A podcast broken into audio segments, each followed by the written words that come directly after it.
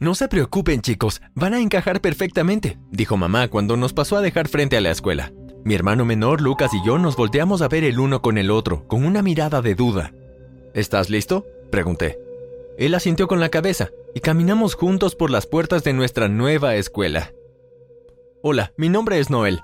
No solo mires el video, dale me gusta y suscríbete al canal para ver los mejores videos. Hoy no te olvides de presionar la campana de notificaciones.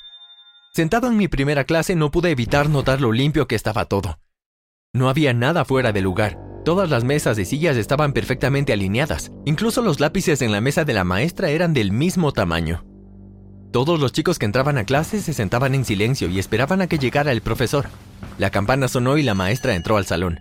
Pasó lista y me presentó a la clase. Continuó con la lección del día. Por cada pregunta que hacía, todos los chicos levantaban sus manos en orden para pedir la palabra y responder la pregunta. Los niños no hablaban mientras la maestra hablaba. Esto pasaba en cada una de las clases. Incluso caminando por los pasillos, los estudiantes hacían filas y el pasillo estaba en silencio, demasiado silencioso para mi gusto. Me sentí como si estuviera en una película de terror y en cualquier momento algo fuera a saltar para atacarme. Me sorprendieron dos cosas cuando entré a la cafetería. Los niños en realidad no estaban hablando entre sí. No había ningún empleado en la cafetería. Cada estudiante esperaba pacientemente en la fila y se servía sus propias porciones de comida. Vi a mi hermano sentado en una mesa solo. Me senté en una silla junto a él y saqué un sándwich que había traído de casa. ¿Has notado algo extraño en la escuela? Le pregunté mientras mordía mi sándwich. Aparte de lo limpio y silencioso que es todo, sí, es bastante extraño, respondió Lucas. Mientras tanto, me di cuenta de que Lucas y yo éramos los únicos almorzando algo que habíamos traído de casa. La escuela dijo que los almuerzos venían incluidos en la tarifa de la escuela. Sin embargo, mi hermano y yo nos habíamos traído el almuerzo, en caso de que no nos gustara lo de la escuela. La campana sonó. Le dije a Lucas que me reuniría con él en la parte de enfrente de la escuela cuando sonara la campana. Le deseé suerte en sus clases y me dirigí a las mías. Ya en casa, mamá estaba cocinando algo de comer. Mamá, ¿quién te dijo de esta escuela? Es una escuela un poco rara, dije mientras me sentaba en la mesa. ¿O ubicas a la señora Blackman, la mujer regordeta con la que trabajo? Bueno, ella inscribió a su hijo aquí a principios de este año y quedó realmente impresionada por el cambio de su comportamiento. Además, la escuela tampoco tiene problemas de conducta ni nada. Mi hermano y yo no nos portamos mal, pero mi hermano fue objeto de burlas en la última escuela y mamá nos transfirió. Solo quiero que tengan una gran experiencia y puedan aprender y explorar sin temor a ser molestados y acosados por otros estudiantes. Y no estaría de más que Lucas aprendiera a recoger sus cosas de vez en cuando o a limpiar su habitación. Bueno, eso sí sería un verdadero milagro, me reí. Aunque extrañaba a mis viejos amigos, decidí darle una oportunidad a la escuela por el bien de Lucas. Traté de hacer amigos, pero sentía que no eran naturales las conversaciones. Se sentía como si hablara con robots, que tenían un chip de memoria con respuestas predeterminadas. Una de las cosas que me sorprendió fue el hecho de que los únicos adultos que veíamos eran los profesores. No había conserjes ni empleados en la cafetería. Una vez hice una broma sobre el lugar donde se llevaban a cabo las detenciones, y uno de los estudiantes me miró con una expresión en blanco. El primer mes simplemente seguí las reglas e hice lo que la escuela me exigía. Y un viernes me enfermé y me quedé en casa. Noté que Lucas había dejado su almuerzo en casa. Llamé a mamá para avisarle, pero ella dijo que Lucas estaría bien, que podía almorzar en la escuela. No confiaba en el almuerzo de la cafetería, pero mamá pensó que estaba siendo dramático. Cuando Lucas regresó, le pregunté cómo había estado su día. Me dijo que tuvo un muy buen día y me dijo lo mucho que disfrutó el almuerzo de la cafetería. Mientras hablaba, vi cómo guardaba su mochila y sus zapatos. Lucas nunca había hecho eso antes. Por lo general siempre dejaba caer sus cosas en cualquier lugar y mamá y yo usualmente tropezábamos con ellas. ¿Te sientes bien? ¿Desde cuándo guardas tu mochila en el lugar? ¿De verdad te sientes bien? Bromeé. Estoy bien, se rió Lucas. De repente la expresión en su rostro cambió. Tuvo una mirada extraña en sus ojos y luego desapareció tan pronto como había aparecido. Pido a Dips en el primer control, gritó Lucas mientras me empujaba y corría hacia la televisión. Todos los viernes jugábamos videojuegos hasta que mamá regresaba a la casa. Hola chicos, ¿ya llegué? Mamá miró alrededor y arqueó una ceja. Se acercó, puso la mano en la frente de Lucas y le tomó la temperatura. ¿Estás bien? Esperaba tropezarme con tu mochila y tus zapatos.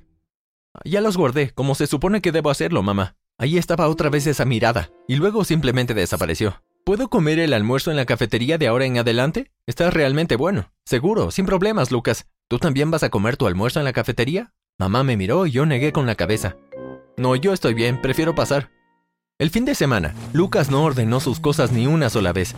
Me hizo pensar que estaba exagerando por preocuparme por él.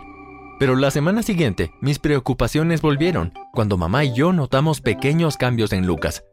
Ya no dormía hasta tarde. Apenas regresaba a casa comenzaba con sus deberes y ya no quería jugar videojuegos. Mamá estaba maravillada y feliz con su nuevo Lucas.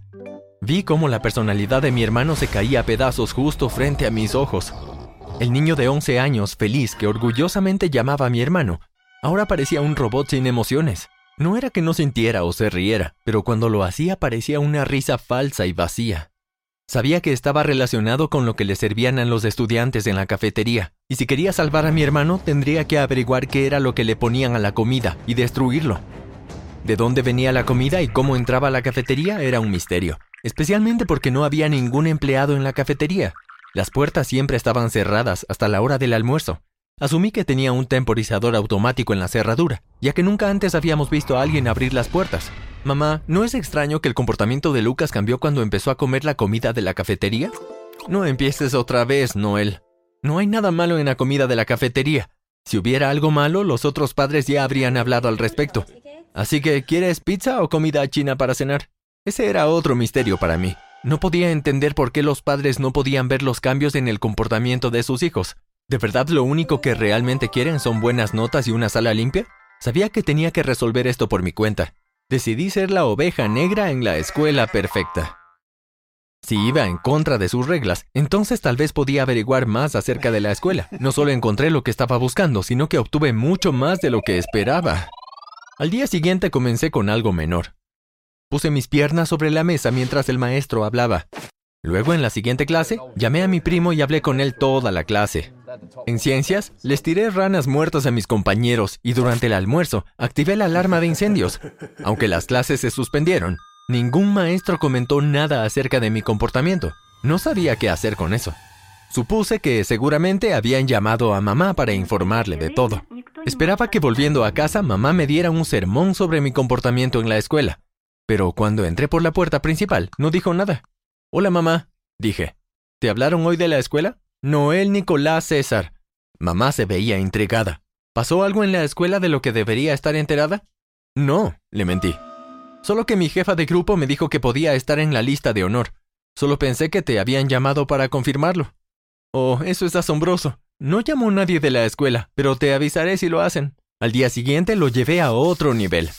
Pinté con spray los casilleros en el pasillo. La escuela apesta. Le dije palabrotas a un maestro. Tiré mesas y sillas en el salón de clase y me peleé con otros chicos de mi clase por todo el día. Me decepcionó ver que ningún maestro notó mi comportamiento y no me llamaron a la oficina del director. En mi antigua escuela ya me habrían suspendido. Me acosté en la cama esa noche y pensé en rendirme. No estaba preparado para la extraña situación que se presentó al día siguiente. Como todas las mañanas, ya en la escuela fui a mi clase. Seguí pensando que no había nada más que pudiera suceder en la escuela para lograr sorprenderme, pero hoy, una vez más, aquí estaba. Cuando sonó la campana, yo seguía siendo la única persona en el salón. Me pareció extraño y me pregunté si hoy habían asignado un salón diferente de clases. Me levanté y casi llegué a la puerta cuando escuché un clic. La puerta estaba cerrada. Giré la perilla y tiré de la puerta. Escuché un suave silbido y mis ojos y mi garganta comenzaron a arderme. Tosí histéricamente y traté de taparme los ojos. Empecé a sentirme somnoliento. Caí al suelo y me desmayé. Abrí los ojos aturdido. Estaba atado en una silla, en un calabozo, en alguna isla lejana, pero luego miré a mi alrededor y me di cuenta de que estaba acostado en un sofá, en lo que parecía ser una oficina. Qué bueno que te nos unes, César. Una mujer delgada con cabello oscuro, recogido a un moño y con lentes, me miró con severidad. Soy la directora Rothwell. ¿Te gustaría un poco de agua antes de comenzar? La rechacé mientras me sentaba lentamente. He monitoreado tu comportamiento y parece que estás buscando tener una audiencia. Ahora, César, ya tienes tu audiencia. ¿Cómo puedo ayudarte? Tienes toda mi atención. Respiré. Esta era mi oportunidad de descubrir la verdad acerca de esta escuela perfecta. Sé que controlan a los estudiantes poniendo algún químico en la comida de la cafetería, le dije. No hay forma de que los adolescentes actúen así por sí mismos. ¿No tienes conciencia sobre lo que estás haciendo y los efectos a largo plazo que podría llegar a tener en ellos? Voy a descubrir cómo es que los estás controlando. incluso si es lo último que hago. Esperaba que se enojara o que se riera diabólicamente, pero la directora mantuvo la calma y se sentó a mi lado. Me habló tranquila. En mi población escolar tengo padres que son abogados, senadores, médicos, políticos y psiquiatras. ¿De verdad esperas que me haga cargo de las divagaciones de un niño de 14 años? Los padres quieren niños que escuchen, sigan instrucciones, obtengan buenas calificaciones y que no les causen problemas. Les doy a los papás lo que quieren. Mientras tenga un mercado, nunca cerraré. Ahora puedes volver a clase y portarte bien, o puedo poner algo en el casillero de tu hermano que lo hará estar en detención juvenil por algunos años. Tengo los medios y el dinero para hacerlo. No vendrás a mi escuela a alterar mi orden. ¿Ha quedado claro? De mala gana asentí. Bien, ahora que tenemos eso fuera del camino, que tengas un gran día, señor César. No podía permitir que la directora se saliera con la suya. Solo necesitaba ser inteligente con esto. Lucas y los otros merecían vivir una vida que estuviera a cargo de sus propias decisiones y no vivir como marionetas sin sentido. Cuando mamá llegó a casa esa tarde, nos habló a Lucas y a mí y nos sentamos en la sala de estar. Bueno, hoy recibí una llamada de la escuela, dijo mamá mirándonos. Sentí mi frecuencia cardíaca aumentando y las palmas me sudaban. La directora había llamado a mamá para decirle acerca de lo que pasó hoy. Me aclaré la garganta. Entonces, ¿qué dijo la escuela? La directora Broadwell llamó. Lucas y yo nos miramos el uno al otro. Parece que Lucas entró al cuadro de honor de su clase. Mamá abrazó a Lucas y yo le di mis felicitaciones mientras jugueteaba con su cabello. Estaba orgulloso, pero solo deseaba que volviera a ser él mismo. Esta celebración merece pastel, gritó mamá. Lucas fue a la cocina y regresó con rebanadas de pastel en un plato. El pastel estaba delicioso. Este es el mejor pastel que he probado en mi vida, mamá. ¿De dónde lo sacaste? pregunté. No lo compré, pero tienes razón, está delicioso. Miré a Lucas. ¿De dónde sacaste este pastel? Casi tuve miedo de escuchar la respuesta. Oh, la directora Rodwell me dio el pastel extra de la cafetería hoy. Mi corazón dio un vuelco.